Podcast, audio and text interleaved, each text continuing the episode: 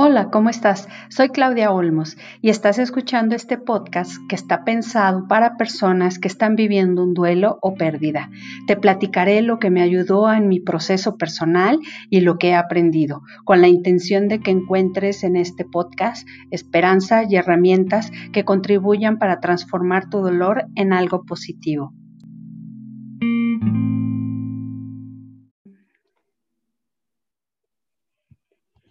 Hola, pues muy buenas tardes para todos. Estamos muy, muy contentos en esta tarde porque tenemos una invitada súper especial para tratar un tema que hemos venido platicando con anterioridad, pero que nos vamos a enfocar un poquito para profundizar en él. Eh, bueno, primero voy a, decirles quién es nuestra invitada, que ustedes la están viendo ahorita aquí y quien nos está escuchando por el podcast, pues puede, puede la va a poder escuchar. Ella es este, María Dolores Saldaña González. Ella es consejera en tanatología, es contadora de profesión, nació en Río Verde, San Luis Potosí y actualmente vive aquí en San Luis Potosí, México. Para quien nos escuche o nos vea, pues fuera de México, sepa que nosotros aquí estamos. Bueno, Lolita estudió este, tanatología y un seminario, de, un seminario en tanatología que la acredita como consejera e tanatológica. Es correcto, ¿verdad, Lolita? Así es. Y actualmente Lolita está estudiando un máster de tanatología que se llama Sentido de la Vida. Entonces, bueno, aparte de todo, quiero comentarles que, bueno, Lolita está involucrada en la tanatología porque desde hace ya varios años ella hace voluntariado en una asociación eh, de aquí de San Luis Potosí muy bonita que se llama Manos, Vida y Amor. Eh, Manos, Vida y Amor, pues... Eh, las voluntarias hacen trabajo que consiste en visitar el Hospital Central aquí en San Luis Potosí donde acompañan a niños con enfermedades crónico-degenerativas que, bueno, que pueden terminar en muerte y atienden obviamente a los niños y a sus familias. Eh, Lolita tiene experiencia acompañando a personas en sus procesos de duelo. Entonces, pues bueno, eh, como todos saben, este es un espacio que, mm, que nosotros hemos organizado precisamente para dar temas que de los que normalmente no se habla y que todos cuando nos vemos en, estas situaciones, pues necesitamos eh, apoyo y no sabemos hacia dónde recurrir. Muchas veces las cosas que sentimos no sabemos si, si, están bien, si están mal. Entonces, hoy vamos a tratar de aclarar un poquito esas dudas. El tema que vamos a ver el día de hoy es el duelo por pérdida de salud o eh, ya sea una discapacidad propia o que estemos enfrentando eh, de manera personal la muerte. Y la verdad es que es un tema que a lo mejor em, se trata poco, ¿verdad? Porque solemos tratar eh, el duelo cuando alguien se nos muere, pero no precisamente el propio, que debe de ser también un golpe muy duro. Entonces, para ello, Lolita, queremos pedirte de favor, primero para ponernos en contexto, eh, que nos expliques un poquito qué es el duelo. Hola, buenas tardes. Estoy muy contenta por esta invitación que me hiciste, Claudia, de poder estar aquí con ustedes. Pues, ¿qué entendemos por duelo? Duelo es igual a dolor. Duelo, el proceso de duelo se vive porque cuando perdemos algo, cuando algo que teníamos y ahora no lo tengo, ¿verdad? Entonces, aquí es bien importante decir, por el tema que vamos a tratar de pérdida de la salud, que hay duelos tangibles y hay duelos intangibles, ¿verdad? Entonces, eso es duelo. Dolor es un proceso inevitable de vivir ante una pérdida. Muy bien, Lolita. Efectivamente, el duelo no es únicamente este, eh, por muerte, como bien lo acabas de decir, es. Una pérdida que va, que puede ir desde, y ya la hemos tratado en estos espacios, desde la pérdida de un trabajo, de la estabilidad económica, de una mascota, o cosas que algunas personas pueden parecerle como que eso no es un duelo. Efectivamente es un duelo, es una pérdida, porque para mí puede ser algo muy catastrófico, aunque para otra persona no, ¿verdad? Entonces, como, como perfectamente lo explicaste, Lolita, pues bueno, precisamente es el proceso de una, es una pérdida, ¿verdad? Ahora, por ejemplo, Lolita, concretamente en este tema que estamos tratando de, la pérdida, eh, del duelo por pérdida de salud, hay dos, dos, aspectos, ¿verdad? O dos, o dos personajes aquí que se, por llamarle de alguna manera, la persona que lo está viviendo y las personas que están alrededor, que normalmente son los familiares. Entonces, por ejemplo, yo quisiera preguntarte, em, eh, ¿cómo lo cómo lo vive la persona que, recibió la noticia de que, de que tiene un cáncer terminal, de que tiene una enfermedad crónica degenerativa que no va a tener una, un, mm, un pronóstico este alentador, ¿verdad? Este, o quien tiene, o quien pierde incluso, ¿verdad, Lolita? No tiene que ser algo de muerto, sino que puede ser una discapacidad, ¿verdad? Así es. Miren, el el duelo por pérdida de la salud es de los duelos más difíciles, porque nuestro tesoro más preciado es la salud, ¿verdad? Entonces, ese duelo empieza a ser primero intangible porque va de poco a poquito. Y eso que dices tú de cuando recibimos la noticia, uy, pues ahí empieza ese proceso de duelo, pero no es como los demás duelos que, que lo último es la aceptación en este proceso de duelo, lo primero que tenemos que vivir es la aceptación, porque sí lo tengo, sí estoy, ¿verdad? Aunque primero nos neguemos a, lo que están, a lo que estamos escuchando cuando nos dan el diagnóstico de un cáncer avanzado, de la enfermedad, ¿verdad? Crónica, que si enfermarnos de una gripa o de un dolor de estómago o de espalda nos causa conflicto, ahora imaginemos cuando es por un tiempo indefinido, cuando quizás no tenga cura y que seguramente, ¿verdad? Eso nos puede llevar a la muerte. Este duelo nos trae muchísimas pérdidas, ¿eh? No nada más la pérdida de la salud, y es pérdida para todos. Si el enfermo por ejemplo, yo que soy madre de familia, ¿verdad? La enfermedad, yo soy la diagnosticada, pues yo tengo el duelo de pérdida de la salud, pero mis hijos tienen el duelo o mi familia de pérdida de la estabilidad, pérdida emocional junto conmigo también. Hay una pérdida emocional, hay una pérdida de un, hasta de la economía, porque hay en este proceso, en esta pérdida de la enfermedad, hay múltiples pérdidas. Es, por eso también se hace aún más difícil de sobrellevar este. Y aquí hay muchos puntos a trabajar para poder, pues, ver este, de diferente manera la vida, ¿verdad? Para encontrar ese sentido y ese nuevo sentido de vida que tenemos que dar, ¿verdad? Por eso es tan difícil de momento y por eso en un principio es intangible porque va de poco a poco y a lo mejor nos ven igual, ¿verdad? No se nota, pero conforme va caminando la enfermedad, la enfermedad se va haciendo tangible ese duelo, ¿verdad? Por la falta de movilidad, por la incapacidad que nos causa, por todo lo que dejamos, este, quizás trabajo, quizás este, convivencia con amigos, dependiendo de la enfermedad que se presente, ¿verdad? Es un duelo difícil, es complicado y hay que trabajarlo. Es correcto. Lolita, por ejemplo, en, eh, ahorita que hablabas de que, eh, bueno, las etapas del duelo, que, que, son las que están más o menos establecidas, ¿verdad? Este, en la tanatología, eh, ¿cuál sería entonces, por llamarlo el orden, ¿verdad? De, de, de, de un proceso, de un duelo por, por pérdida de la salud. Si, el primero es la aceptación, eh, se va, pero se viven todos los mismos, en las mismas etapas del duelo. Vamos a atravesar todas las etapas. Este, nos dicen que hay las etapas del duelo, pero no quiere decir que las vamos a vivir como, las, como nos las van nombrando, ¿verdad? Primero la negación, luego el enojo, luego que, ¿verdad? Así no. Por ejemplo, cuando a nosotros nos dan el diagnóstico, nos impactamos y lo primero que viene a nuestra mente es no puede ser. Y entonces empiezan a avivar tantas emociones y sentimientos de verdad y surgen mil y un preguntas. Bueno, vamos con las emociones y los sentimientos. La primer, lo primero que sentimos es temor porque no conocemos de lo que nos están hablando, ¿verdad? Sí. Esto es algo nuevo para nosotros. Entonces empieza el miedo, después la angustia y eso nos lleva a preguntas como, ¿qué voy a hacer? ¿Qué va a pasar? ¿Cómo voy a vivir esto?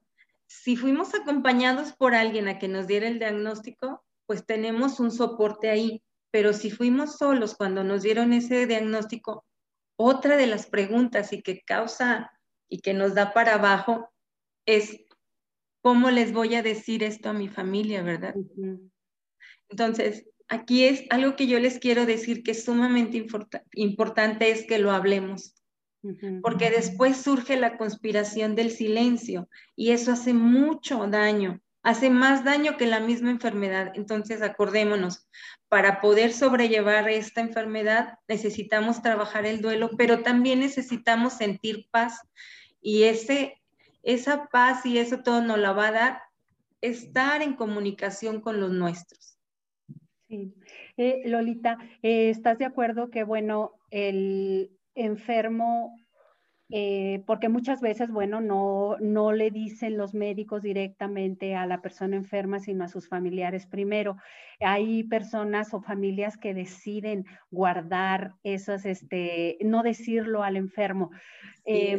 Respecto a esto, ¿qué nos puedes decir? ¿Merecen merecen saber la verdad. Por supuesto, eso es a lo que le llaman la tanatología y la psicología, la conspiración del silencio ante una enfermedad, que lo único que va a causar es un duelo complicado.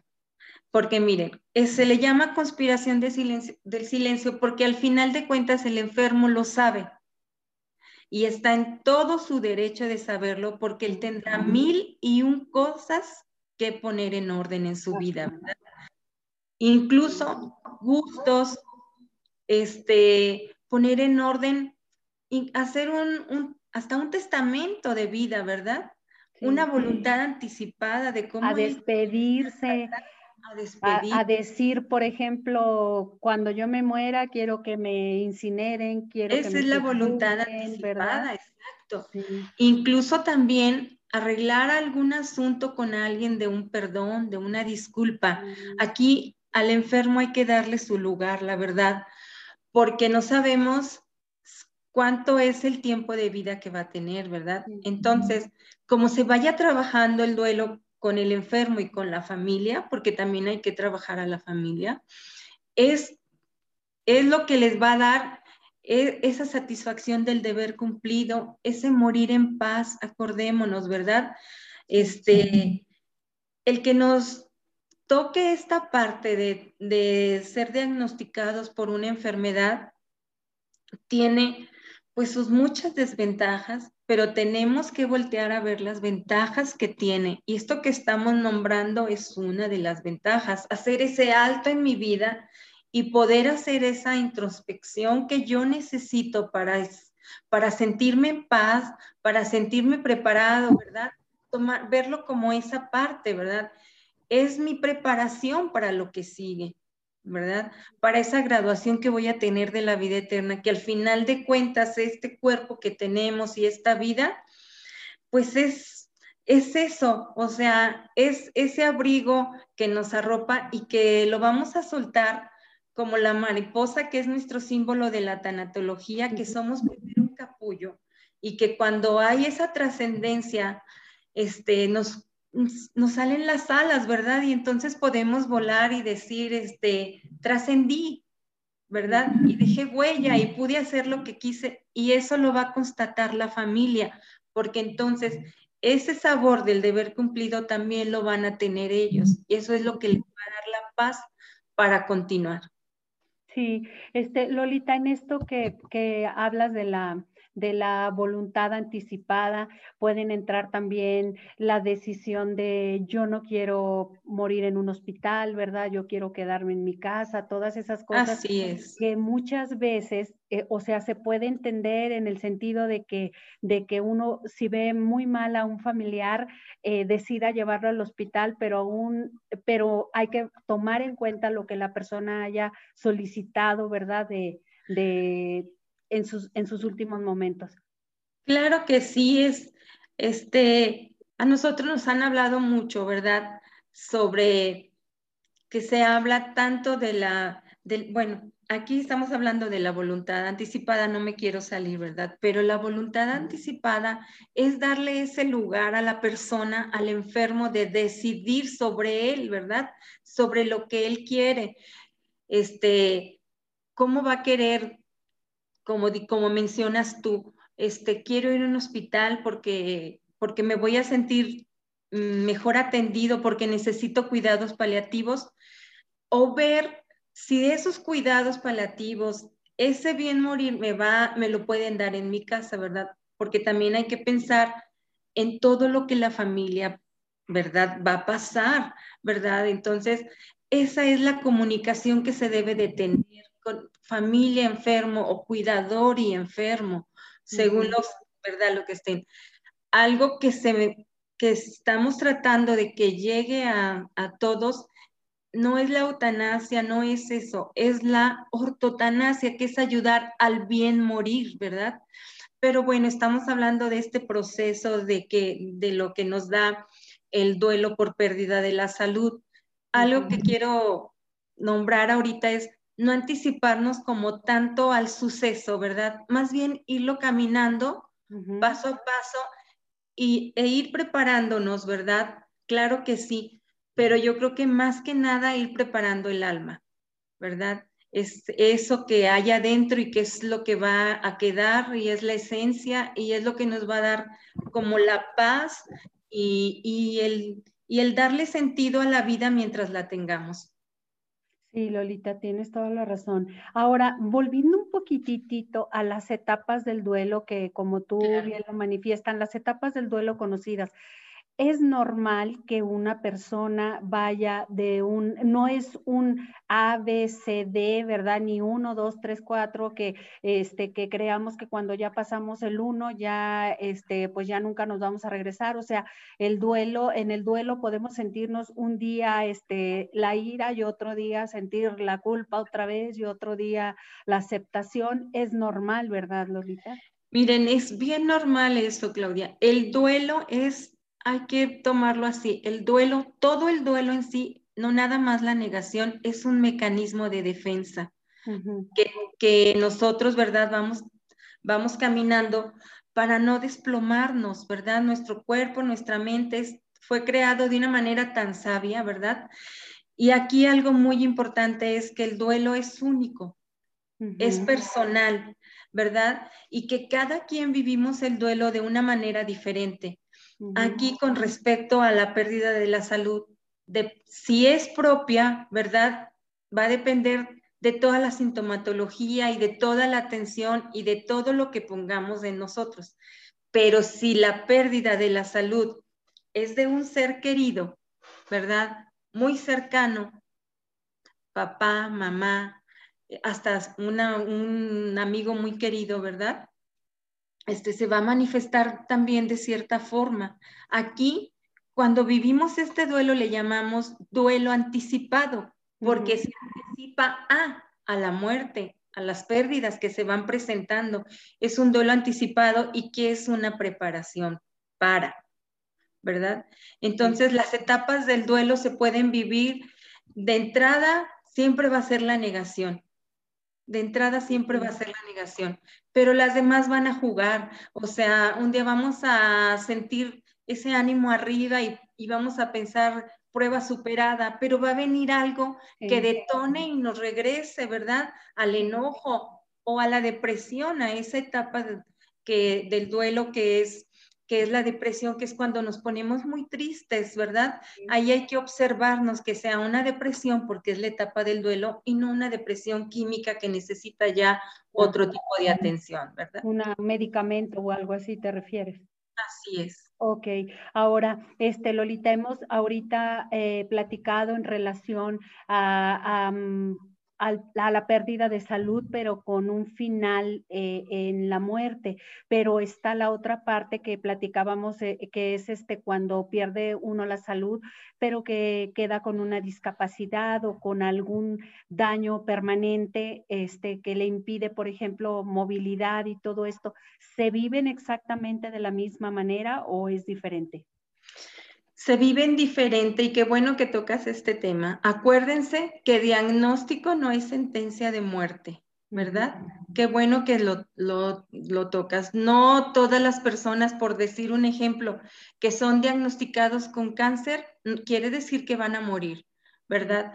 Pero bueno, este, cuando es un diagnóstico de una enfermedad que la vencemos, pero que quedamos con alguna discapacidad, ¿verdad? O, o por un accidente o por lo que sea y quedamos con una discapacidad, ese duelo hay que trabajarlo de cierta forma porque no es igual al duelo de, que nos conlleva la muerte, o sea, es el duelo porque nuestra vida no va a ser la misma, pero depende de nosotros si es mejor, ¿verdad? Porque muchas veces, este, si nos, nos, hacemos, ¿qué puedo hacer? O sea, estoy tan sumido en, en esa etapa, me quedé estacionado en la etapa de la depresión porque perdí una pierna, ¿verdad? Bueno, vamos a trabajar esa parte de que perdí la pierna, pero gané vida, ¿verdad? Entonces, Aquí es muy importante no hacernos la pregunta de ¿por qué me pasó esto? Yo creo que aquí es muy importante trabajar esa parte donde digamos, ¿para qué me pasó? ¿Verdad? ¿Qué voy a hacer con esto? ¿Qué, voy a hacer con esto? Cuando nos decimos un para qué, vienen mil respuestas. Entonces, poco a poco, los duelos se viven de paso a paso, ¿verdad? Se trabajan de paso, de pasito a pasito para que den un gran resultado. ¿Verdad?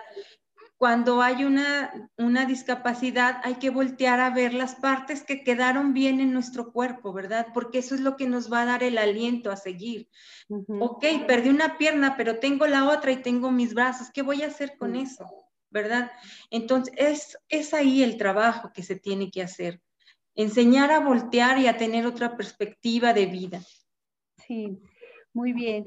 Oye, Lolita, por ejemplo, en el caso de la duración del duelo, ya sabemos que, bueno, no, no hay una fecha, no hay este, dos meses, tres meses, un año, cuatro años, cinco, o sea, no hay, este, pero mi pregunta concretamente va a que mm, obviamente quien trabaja su duelo apoyado de un psicólogo, de un tanatólogo, eh, su proceso puede ser más saludable y por llamarlo de alguna manera más rápido, ¿es correcto? Sí puede ser, Claudia. Acordémonos que depende del duelo que estemos viviendo, es el tiempo.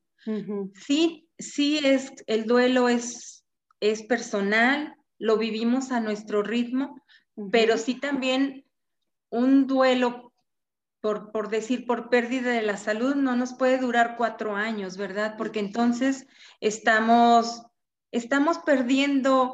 Estamos este, atorados. sentido de vida, ¿verdad? Entonces, trabajar el duelo, ¿verdad? No tiene una fecha, pero tampoco hay que prolongar tanto. Acordémonos que el trabajo tanatológico es una terapia, este, pues por decir, este, rápida, no es una terapia de máximo 10 sesiones porque es, somos los que le damos como el parteaguas para continuar. ¿Qué quiere decir esto? Que un duelo, o sea, como yo les dije hace rato, se vive paso a pasito, ¿verdad? Pero hay que sea el impulso, o sea, que no nos quedemos atorados tantos años en, un duelo que nos, que verdad, que nada más nos, nos pues si, si un duelo se queda así atorado tanto tiempo es porque es un duelo complicado y porque el acompañamiento tanatológico eh, tiene que ser acompañado, ¿verdad? Ya de, de, una terapia especializada como puede ser o un psicólogo o un psiquiatra. Acuérdense que los tanatólogos y los psicólogos no medicamos, el único que medica es el psiquiatra, ¿verdad? Médico psiquiatra. Pero entonces sí se puede hacer un trabajo a la par y da muy buen resultado, la verdad. Muy bien, este es, es, muy importante saberlo. Ahora, este, mm, aquí hablábamos de que hay dos partes, ¿verdad? Está la parte de, de, de la persona que está enferma, ya sea en un proceso de, de, de enfermedad terminal o de este, o, o, por discapacidad, pero ese duelo lo vive eh, la persona de una manera que es la que ya hablamos, y está la otra parte, que es la familia, ¿verdad? Que siento yo que que, es la, pues es una parte esencial, porque sin esa parte de la familia no, no hay el apoyo, la comprensión para quien está viviendo eh, en carne propia su, su, este, su, mm, su duelo anticipado. Este, entonces, este, ¿qué, ¿qué, se recomienda para la familia? Porque digo, podemos estar leer algunas cosas, escuchar algunos audios, pero cuando una vez estamos en esa situación, de verdad no sabemos para dónde ir. ¿Qué sería lo que recomendaría, Lolita? Miren, de momento, cuando es el primer momento de esta situación, lo que, los que se van a dar el acompañamiento son la familia, la verdad.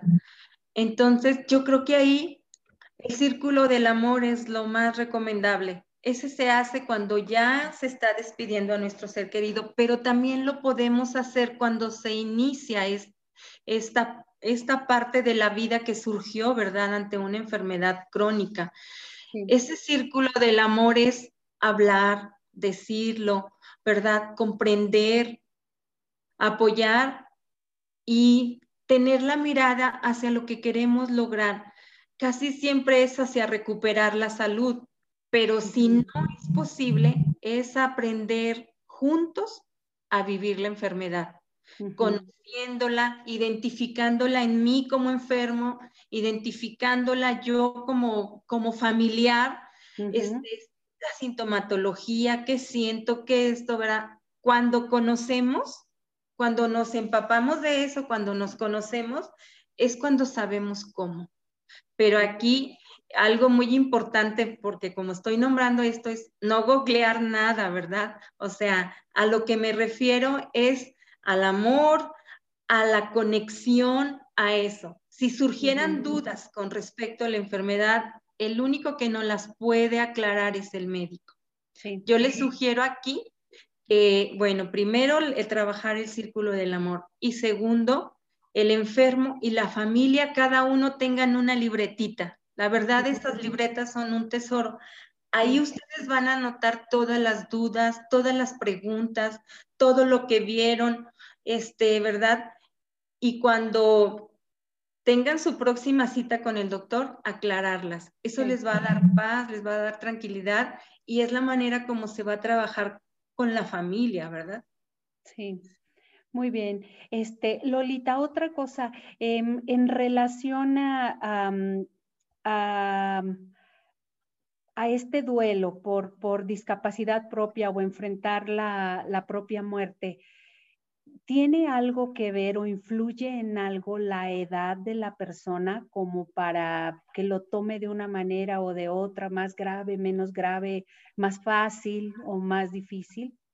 Por supuesto que sí. La edad es un factor muy importante. Cuando nos dan el diagnóstico de nosotros, nos agobia, pero muchas veces decimos, bueno, qué bueno que fui yo y no fue mi chiquito. Pero cuando nos dan el diagnóstico de enfermedad, más aún cuando es una enfermedad crónica, ¿verdad? Y degenerativa, y que puede conllevar a la muerte, y, y al que es diagnosticado es un niño, nos duele todo. Nos duele hasta el respiro, el alma, el todo nos duele. Este, ¿Por qué? Porque está iniciando una vida, ¿verdad? Nos duele. Pero bueno, ahí también tendríamos que aprender muchas cosas al ver, ¿verdad? Esa parte. O igual cuando es un joven. ¿Por qué nos duele más cuando es una persona, un niño, un joven o, una, o un adulto joven? Pues por, por eso mismo, porque pareciera que tenían toda la vida por delante, ¿verdad? Por eso es muy difícil. Más y porque aparte de todo, como mamás, como papás, tenemos expectativas para ellos desde que fueron concebidos. Por eso la edad es, es, importante y juega mucho, ¿verdad? En, el, en el proceso de duelo. Cuando es una persona adulta, y verdad, y que ha venido conllevando una enfermedad y salido y otra y otra, estamos, acuérdense, viviendo el duelo anticipado y es más fácil como, como soltar, sí. como aceptar, ¿verdad? Porque al final de cuentas, él ya vivió, sí. ¿verdad? Por eso es un factor también en el trabajo de duelo que importante y que juega en nuestros sentimientos y en todo en nuestra vida la edad del, de la persona. Entendido. Ahora, eso es desde el punto de vista de los familiares, ¿verdad? Y desde el punto de vista del enfermo, Lolita. Miren, del enfermo juegan muchas cosas hasta el carácter de nosotros, hasta cómo, estemos cómo hemos llevado nuestra vida, ¿verdad? Si es un niño, los niños son mucho más fáciles de, de ellos entender, de ellos aceptar, ¿verdad? por su inocencia. No quiere decir que no sufran, ¿verdad? O que no sientan dolor o que no sientan tristeza o preocupación, pero ellos tienen su alma pues más limpia, aceptan las cosas más fácil y tienen más facilidad a desprenderse, a al desapego, ¿verdad? Cuando estamos en una edad media, de adolescente a joven adulto, este, les cuesta mucho trabajo, la verdad, mucho trabajo. Hay que trabajarlo, hay que, este, pues, trabajar mucho toda esa parte de la fe y de la esperanza con ellos no dar falsas expectativas, pero a ellos les cuesta más trabajo porque precisamente ellos tienen muchas expectativas para su vida todavía, este, planes, pensamientos, entonces para ellos es difícil. Entonces hay que trabajar mucho ese sentimiento de, de, aceptación, ¿verdad? Y ese, ese proceso de duelo. Y esto se puede trabajar como con esa lista de todo lo que ellos tienen pendientes, de sus pendientes, porque aún vayan y hay que hacer esa lista y ir este palomeando, por decirlo, ¿verdad? Cada una de las cosas que se hayan realizado, porque eso es lo que les va a dar pues la paz, la tranquilidad para ir este, despidiéndose de esta vida, ¿verdad? Sí, híjole, sí. Ahora, este, pues eh, por último, Lolita, este, eh, yo quiero preguntarte algo que, que, bueno, causa cierta cierta, es difícil para nosotros los latinoamericanos y en especialmente los mexicanos que le tenemos mucho miedo a la muerte, ¿verdad? Y no tenemos una educación o culturalmente no hay una preparación para la muerte. Eh, nadie nos prepara, no lo vemos nosotros como un proceso normal, parte de la vida, porque eso es, ¿verdad? O sea, todos vamos a, a morir unos antes, otros después, unos en alguna circunstancia, otros en otra circunstancia diferente, pero ¿por qué nos cuesta esto? ¿Qué opinas tú? ¿Por qué nos cuesta tanto aceptar la muerte?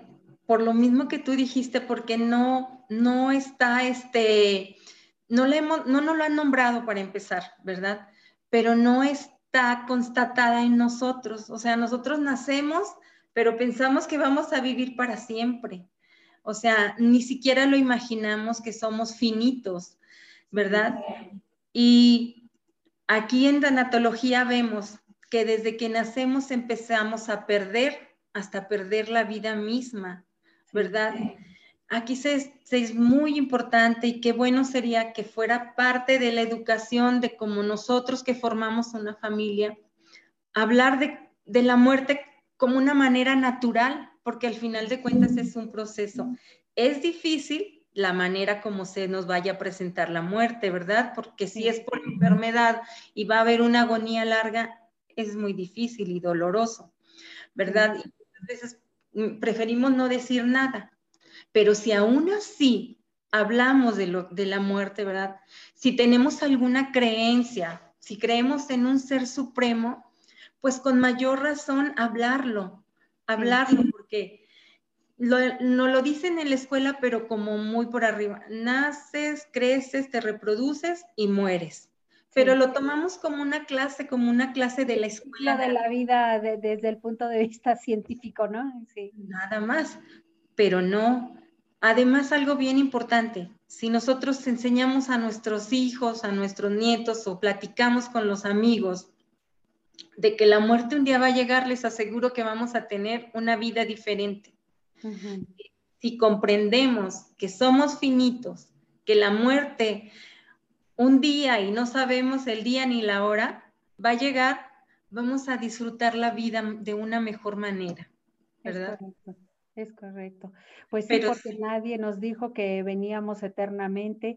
Eh, yo creo que esa es una de las razones, Lolita, por las que causa tanto conflicto para la sociedad, em, para una familia, para unos padres en, específica, en específico, eh, que un hijo muera, por ejemplo, porque es considerado algo antinatural, ¿verdad? O sea, que lo, normal, por llamarlo de alguna manera, es que los, los hijos entierren a sus padres, no al revés. Y estas cosas nos sacan de nuestra, de nuestra equilibrio, ¿verdad? Nos, nos, nos vienen a golpear de una manera que no estamos preparados y, y, la verdad pues es que lo asumimos porque nadie nos dijo que íbamos a morir de tal edad, ni viejos, ni nada de eso, pero precisamente porque no lo hablamos, porque nunca lo pensamos, porque nunca lo, lo platicamos entre e, en sí, este, pues no estamos, no estamos preparados para ello, lo evitamos, ¿verdad? Este, y eso de repente, pues, puede resultar contraproducente, ¿verdad? Así es. Para la muerte, la muerte siempre va a ser inesperada Mm, no tenemos una preparación en sí, ¿verdad? De que un día va a llegarnos la muerte, pero sí podemos ir, ¿verdad? Viviendo de cierta manera para cuando llegue el día nos podamos despedir en paz y a gusto, porque es la única forma como va a ser. Es correcto. Y sí, fíjate que, el considerarlo, eh, eh, yo he estado en la situación de tener un ser amado enfermo enfermo este, eh, de una enfermedad grave que, fin, que, que terminó en, en muerte. Y, y, todo el proceso que duró, todos los años que duró este tratamiento, nunca me pasó por la mente, siquiera por la mente, la posibilidad de que fuera a morir. Y por eso el día que murió, fue muy, muy difícil para mí porque a pesar, porque hay, hay, personas que piensan que, ah, bueno, pues ya, es, ya vivió un proceso de años de enfermedad, o sea, ya estaba más o menos, pues como que avisada, por llamarle de alguna manera. Sí, no hay tal, no hay tal de verdad, o sea, pero ¿por qué? No es porque, eh, porque yo me haya cerrado a eso, simplemente de verdad nunca lo consideré, nunca acudí con un planatólogo, nunca leí algo al respecto, porque a lo mejor hubiera, me hubiera preparado por llamarlo de alguna manera. Yo no digo que esto haga que, que sea menos doloroso o menos terrible eh, eh, cuando llegue el momento, pero definitivamente tener la conciencia de que, de que a todos nos puede pasar y todo puede pasar cuando tenemos a un, a un familiar enfermo. Eh, la verdad sí siento que hubiera sido eh, mucho menos, este, traumático, se hubiera aprovechado más el tiempo, ¿verdad? Yo creo que parte de, las etapas del duelo precisamente es eso de culpa que, se siente. Eh, eh, el dolor nunca cambia, ¿verdad? Nunca cambia, uno, a uno siempre le duele, pero aprende a vivir con ellos y sacar lo positivo. Ya puede uno con el tiempo eh, decir, recordar todas las cosas hermosas sin que nos cause dolor, recordar a la persona con nostalgia, bien puede darnos ganas de llorar, bien puede, podemos tener un momento eh, de, tristeza o... Eh, pero, pero la verdad y pasa porque tratamos de poner por encima todo lo bueno que esa persona fue y toda la felicidad que nos dio en esta vida antes que, la, que lo negativo. Ya lo como que lo convertí, lo transformamos en algo positivo. pero el, el hablarlo el prepararnos, el, el, el leer un poco, el tenerlo incluso de verdad, Lolita, hasta como asignatura, yo creo que mucho nos, nos ayudaría como, como sociedad y en la familia cuando llegáramos en un momento, ¿verdad? Este, Lolita, no sé si tú quisieras agregar algo antes de despedirnos. Bueno, con respecto a que dices, ¿verdad? Este, de que hubieras de que el dolor siempre va a estar ahí. Así es, nunca se vuelve más fácil, la verdad, la vida. Solo eres tú volviéndote mejor persona. Y algo que yo les quiero decir, y esta frase yo se las digo siempre cuando estoy con, con alguien, es que el dolor existe, la muerte va a llegar y la vida es una. Si analizamos esa frase, nos damos cuenta, ¿verdad? De qué quiero para mí, cómo quiero vivir y qué quiero para los demás. Lo que yo les hablaba de ese, de ese sentimiento del deber cumplido es lo que nos va a dar la paz, la tranquilidad, la armonía, ¿verdad? Pero que no sea en los últimos momentos, que sea desde ahorita, porque como dijiste muy claro, nunca nos imaginamos que alguien va a morir. Sí. Y quedémonos claro que todos vamos a, llegar un día a esa, a esa parte final de esta vida terrena para poder trascender hacia la vida este, eterna, ¿verdad? Pues sí. algo otra cosa, no sé. No, no, hombre, Lolita, pues la verdad te agradezco muchísimo todo lo que nos comentaste, pues estoy segura que a las personas que nos escuchan les es de gran valor porque nos ayuda a entender en momentos difíciles que lo que estamos sintiendo va a pasar, que se puede modificar, que, que es normal, muchas cosas que sentimos. Eh, yo recuerdo y lo quiero comentar ahorita porque fue algo que a mí me causó muchísimo, muchísimo este sentimiento feo que yo recuerdo que la primera vez después del duelo de la muerte de mi hija, la primera vez que me reí, me sentí tan mal conmigo, hasta yo mismo dije, a ver, ¿de qué te ríes? O sea, como que, como que yo me estaba juzgando a mí misma por estarme riendo. Entonces, eso es algo que, que uno aprende, ¿verdad? De que uno aprende y que dices, bueno, es que efectivamente parte de, del duelo y de este proceso de duelo nos enseña a precisamente, ¿verdad? Volver a vivir, volver para ser mejores personas, como tú bien lo dices, este, porque también nos hacemos personas más comprensibles, comprensivas, perdón, más compasivas, también a, a, tratar de, pues, de entender el dolor de otros, ¿verdad? Porque muchas veces se nos da muy fácil eh, juzgar, por eso tanta gente de repente comenta, oye, ya deberías de estar mejor, ¿no? Ya no llores, ya, ya pasó esto, ya, o sea, ya, ya saca las cosas, ya no, ya vacía su cuarto, ya no hables de él, o sea, no, eh, eh, es precisamente porque las, no todas las personas estamos preparadas para eso, ni, o no hemos pasado por una circunstancia como esa, y eso es algo que, que que, está totalmente equivocado, ¿verdad? Entonces, pero que podemos aprender precisamente como parte de poder ayudar a una persona a, transitar su proceso de duelo de una manera menos, mm, menos, ¿cómo llamarle? Este, pues menos difícil o, menos lacerarse uno, ¿verdad? Exacto, Exactamente, este, eh, y precisamente porque algunas veces cuando, cuando estás en este proceso del duelo, hay días en que, en que, o que está muy reciente el duelo, hay días en que amaneces muy bien y te sientes tan bien, te sientes contento y todo. Y otro día puedes amanecer deprimido, muy triste, y otro día puedes estar enojado. Y el que todos sepamos que ese, esa, esos sentimientos son normales, nos ayuda a transitar también nuestro duelo pues un poquito más fácil, ¿verdad, Lolita?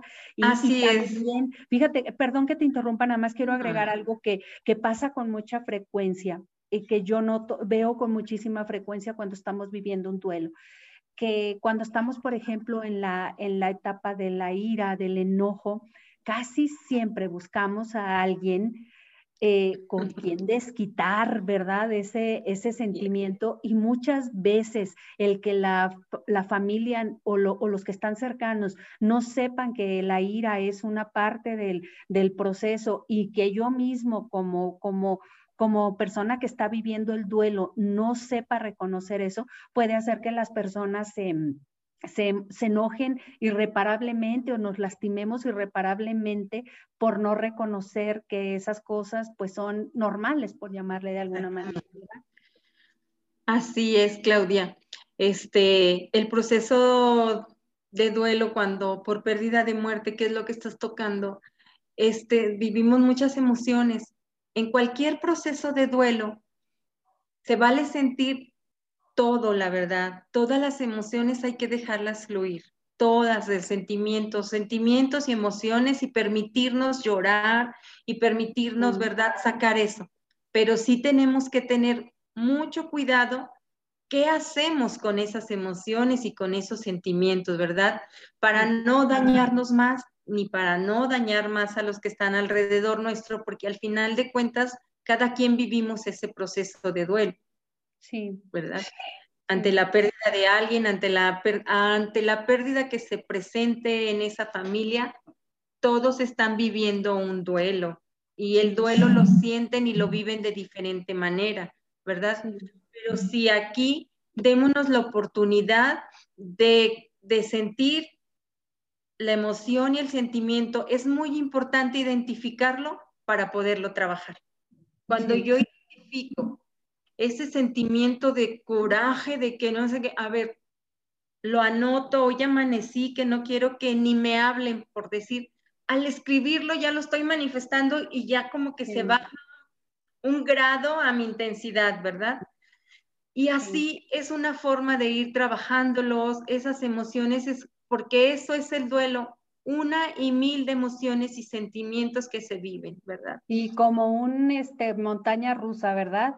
O sea, vas una vez hasta un momento hasta arriba y vuelves otra vez hasta abajo eh, en las primeras, en los primeros meses, ¿verdad? De, así es. El duelo, ¿verdad? Sí, Claudia, así es. Ay, Lolita, pues te agradezco de todo corazón eh, que hayas estado esta, esta, en esta podcast con nosotros.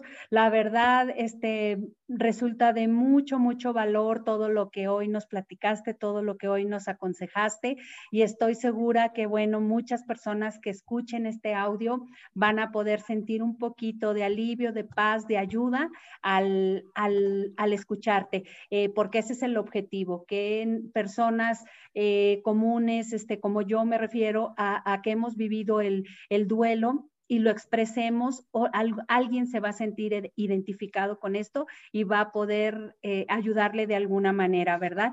Yo les recuerdo a todos que pueden escucharnos por, eh, que pueden buscarnos en Facebook, en el canal de Instagram y también en el podcast. Eh, pueden buscarlo como pérdidas y duelos y de cualquier manera, pues aquí les vamos a dejar la información en este mismo podcast o en este mismo, en este mismo video. te agradezco muchísimo, Lolita y espero que tengamos más oportunidades de poder claro que sí. Vamos a seguir invitando porque este nos, nos sirvió de mucho y me gustó muchísimo. Muchas gracias Lolita y este nos despedimos de todos que tengan un excelente día. Gracias. Hasta luego. Hasta luego. Hasta luego Lolita.